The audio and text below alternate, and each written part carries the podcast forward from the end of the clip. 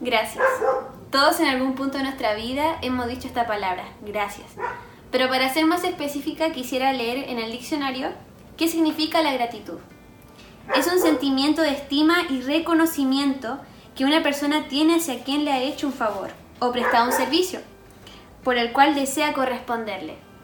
También quisiera dar un ejemplo muy importante. En Hechos 16, del 23 al 25, es la historia de Pablo y Silas. Los golpearon severamente y después le metieron en la cárcel. Le ordenaron al carcelero que se asegurara que no escaparan. Así que el carcelero lo puso en el calabozo de más adentro y le sujetó los pies en el cepo. Alrededor de la medianoche, Pablo y Silas estaban orando y cantando himnos a Dios, y los demás prisioneros escuchaban.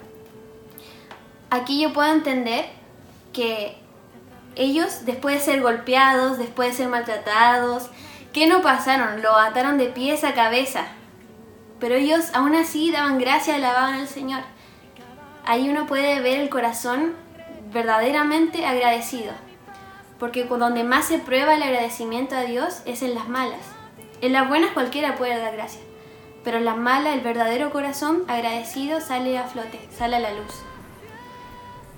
Por último, quisiera leer Primera de Crónica 16:34. Den gracias al Señor porque Él es bueno, su fiel amor perdura para siempre. No importa lo que hagas, no importa lo que digas, no importa lo que hiciste en el pasado, Él te amó, Él te ama y te amará. Y esa es solamente una razón para darle gracias a Dios.